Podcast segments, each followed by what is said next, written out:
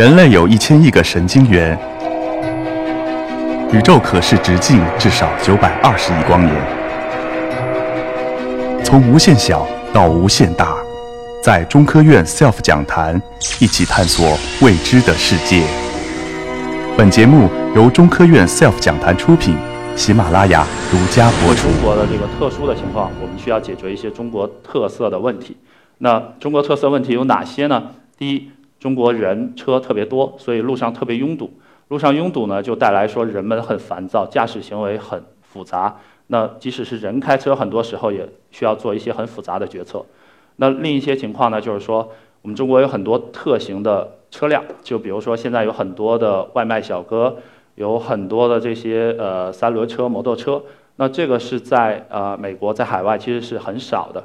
那再一个比较大的问题就是说，中国行人特别的多，在一个典型的一个呃 downtown 中国的一个路口，可能有几百个行人在等红绿灯。那当啊，就是说有些时候人们可能不遵守规则，有些时候他遵守规则，但是这个绿灯时间不够长，他很多时候红灯的时候他也会闯过去。那所以要无人车要在中国行得通，必须要解决我们国内的这些特殊的问题。我们公司呢，实际是啊自主研发了一些比较智能可靠的针对中国特殊路况的技术啊。我们的核心是这种叫多传感器融合的技术。刚才说了啊，我们主要的传感器是啊主动的传感器是激光雷达和呃毫米波雷达，还有摄像头。那我们是把这些啊硬件传感器的能力，加上我们背后开发了这些啊比较复杂的特殊的算法，来解决中国的驾驶行为。那多传感器融合技术呢？今天也是世界主流的技术。那我们公司也是在中国唯一一家啊，从最开始的一天就做这项新的技术路线、新的方向的一个公司。在传感器融合技术里面呢，我大概简单的科普一下，实际我们做的是叫前融合的技术。所谓前融合呢，就是说当我车上有多种啊十几个不同的传感器的时候，我希望把不同的传感器的啊能力融合在一起。那融合的方式呢？本身它有后融合，也有前融合。所谓后融合呢，就是说我不同的传感器，啊，通过不同的维度来看这个世界。那我不同的传感器会给我们一个结果，那最后是结果做一个融合。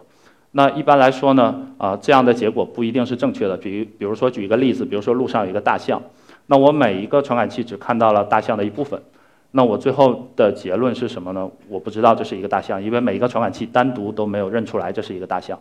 那所谓的前融合，就是说我把每一个传感器看到这个大象的部分，首先组合到一起，最后做一个决定，说这是一个大象。其实就跟人一样，我们有左眼睛、右眼睛，我们有左耳朵、右耳朵。实际我是从不同的维度来感官这个世界的。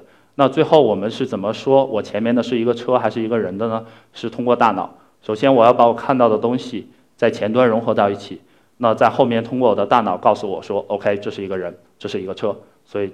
那我们这项技术其实是拟人的，是一样的。这个呢是我们在深圳啊这个录的一个视频。那这个告诉我们什么呢？首先，一开始我给大家看了说无人车看到的世界是那个样子的。那看到了这个世界，后面就跟人一样，他要做什么呢？他要理解这个世界。那他理解的方式是什么呢？他需要把从数原始的数据来告诉我们说，我车的周围是什么？我首先要知道说我车的周围是有很多的车。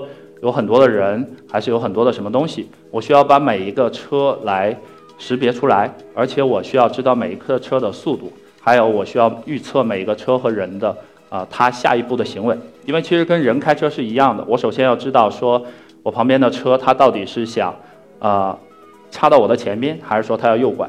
我要知道我的行人是要过马路，还是他要在等着让我？所以对无人车来说也是一样。所以第一步是一定要是理解这个世界。理解这个世界为什么重要呢？因为你不能呃漏掉任何一个东西。其实人发生事故，大部分的时间都是说有一个车有一个人突然出现，我没有反应过来，或者说我这一眼没有看到。但是对于无人车来说呢，好处在于说我车上的传感器是三百六十度覆盖的，然后呢，由于它是机器，它不会有走神儿的时候，所以基本上在它的视野内，在两百米内，它是没有盲区的。它可以把它所有的能力都发挥出来，它可以把周围的所有的车和人都啊识别出来。那它可以很好的理解这个世界，有助于后面他做一个正确的决定。对啊，这段视频呢，实际是这个车在深圳的路上正常行驶。大家看中间的部分，突然有一个快递小哥冲出来，那这种情况实际他是不遵守交通规则的。对于我们人类司机的话呢，一般来说是一个呃非常急的一个急刹，那对车里的乘客是一个不是很舒服的这个行为。那无人车是怎么处理的呢？由于它会提前，比如说一百米的时候，它就会看到这个快递小哥，那它就会有一个预判，说这个人可能突然的冲出来，所以它不会有一个紧急的刹车的这样的行为，会做得非常的 smooth，非常的舒适。那这个视频呢是一个稍微复杂点的路况，大家可以看到双向都有车，那右面是一个美团的小哥，左面也有车会插过来。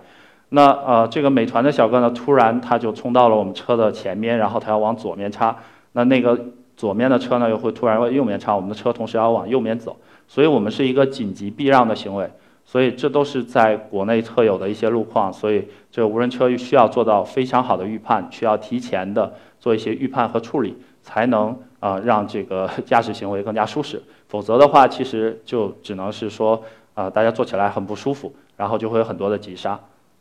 那这一段视频呢是突然出来的一个行人，那这是一个母亲推着一个婴儿车，那我们的无人车早早的就看到了他会过来，所以啊做了一个避让，因为这个是没有红绿灯的时候，那我们看到这种行为，我们会优先他避让，然后呢等他们过去，我们车再开始走，所以这些都是很小的细节，我们人开车的时候是不会注意到的，但是对无人车对机器来说，实际都是一个比较大的挑战。那当无人车这项技术带回中国的时候，这些都是我们要解决的首要的问题。无人车整个的技术发展阶段呢，今天我们是处在第二个阶段，我们是叫多传感器融合的方案。那今天我们刚才也看到，我们的车上面是把所有的传感器还有所有的计算能力架到车的上面，所以这个车看起来和普通的车不太一样。那未来的五年呢，会是一个叫固态传感器融合的方案，也就是说，我们希望把传感器把这些算法融合到车的里面。那车看起来还是一个车，但是它是可以做一个完全的无人驾驶的功能。那在未来五年的二零二五年的时候呢，我相信无人驾驶的技术已经变得非常成熟了，那就会变成一个底层的这样的技术。那车可能不再称之为车，可能就是一个移动空间的概念。那那个时候，我相信才是我们。整个的生活和这个整个交通系统带来巨大变革的时候，那啊，通过这次创业，过去一年的时间内，我们觉得技术的发展实际还是蛮快的。从最开始，我觉得啊，在美国做上路，再到带回中国，我觉得我们花了很多的时间解决中国啊特有的问题。那为什么呢？我觉得说，在中国，如果无人车要跑起来，一定是我们的华人、我们中国人自己做的，因为我们更了解我们的环境，我们更懂用什么样的技术来解决这样的问题。那这个也是符合中国的“中国制造”这个国家的政策的，所以我们才回到国内来做创业、做这件事情。那无人驾驶技术将在未来的五到十年逐渐的走入我们的生活。那我觉得十年以后，我们生活和今天可能就会完全不一样。我也希望到十年以后。无人驾驶可以深入到啊每个人的生活中，那更更大的改变我们的生活。啊，我们 Roadstar 作为一个无人驾驶的技术公司，也作为这个行业的一个领先者，我们现在已经在啊深圳做了一些无人驾驶的专车的小规模的运营。我们也和一些做外卖配送的啊这公司做了一些无人驾驶的这些战略合作和一些啊其他的垂直领域的尝试。那今天我们在日本，我们在欧洲，我们在美国都有一些合作伙伴。我们也希望我们的技术啊起源于中国，可以服务于世界。